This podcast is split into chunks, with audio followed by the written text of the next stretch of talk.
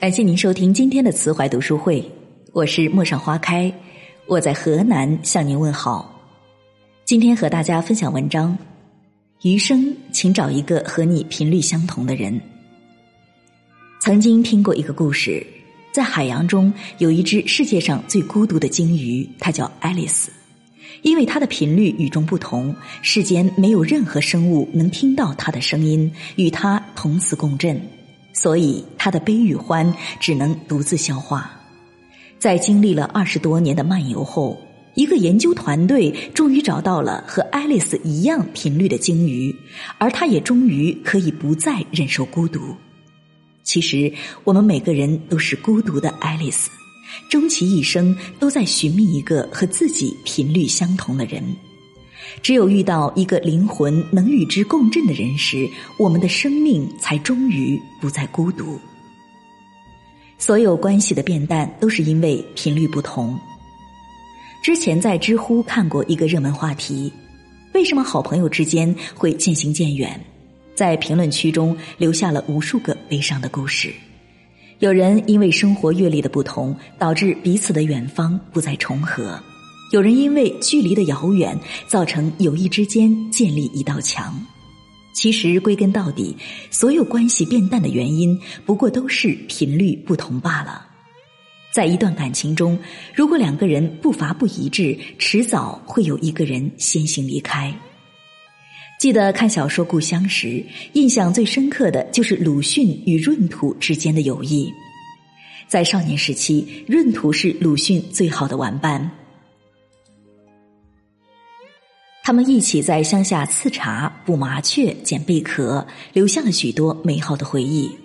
二十多年后，鲁迅重回故乡，一直期待着与闰土的重逢。但见到闰土时，闰土却恭敬的叫了一声“老爷”。也正是这句话，才让鲁迅明白，他们之间的距离已经太遥远了。虽然年少时他们步调一致。可分别后，鲁迅一直在大步的向前走，而闰土却留在乡下原地踏步。慢慢的走过的路，看到的风景都全然不同。那么分道扬镳，各行其路，变成了最后的结局。不光是友情，爱情也是如此。在一段感情中最难能可贵的，莫过于共同成长。就像舒婷在《致橡树》中所描绘的。我必须是你近旁的一株木棉，作为树的形象和你站在一起，根紧握在地下，叶相触在云里。之前杨绛和钱钟书就是这样，他们在爱的滋养下步调一致，相互成就。在钱钟书提出创作《围城》遇到瓶颈时，多亏了杨绛的支持和鼓励，才坚持下去。后来，杨绛编写话剧时信心不足，也是钱钟书给予了他最大的勇气和自信。就这样，你不追，我不赶，默契的走过了一辈子。所以要记住，在任何一段关系中，只有和频率相同的人在一起，感情才能走得更远。频率不同，注定不是一路人。在《十一种孤独》一书中。作者理查德耶茨讲了十一个孤独的故事，其中有一对情侣在婚礼的前几天，女孩才突然意识到自己和未婚夫之间充满了陌生，无路可退的女孩内心满是孤独与无力，然而她却只能拼命掩饰自己。最后，理查德耶茨写道：“我想，所谓孤独，就是你面对的那个人，他的情绪和你自己的情绪。”不在同一个频率，频率不同的两个人就像收音机，频道错位就永远无法倾听到对方的心声，即使朝夕相处，也终归不是一路人。在电影《碧海蓝天》中，雅克是一名潜水员，乔安娜见到他的第一面就深深爱上了他，但对于雅克来说，他仿佛来自于另外一个世界。就像一只生活在陆地的爱丽丝，她每次潜入海底，压根儿就不关心什么世界纪录，只想永远留在那里。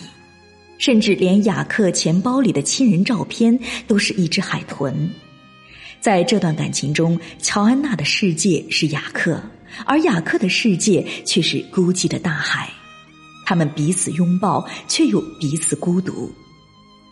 在电影的最后，雅克还是选择了投身于深海中，随着一只海豚消失在了蔚蓝里，而乔安娜则痛苦的哭喊道：“那里又黑又冷，什么都没有。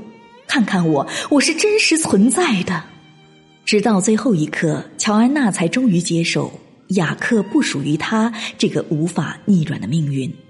很多时候，爱而不得，皆是命中注定。就像周杰伦那首《珊瑚海》中的歌词一样，海鸟和鱼相爱只是一场意外。在感情的悲剧里，频率不同不是谁的错，只可惜一个属于蓝天，一个属于大海，在一起只会互相消耗。但真正的友情和爱情是不会让你感觉到疲惫的。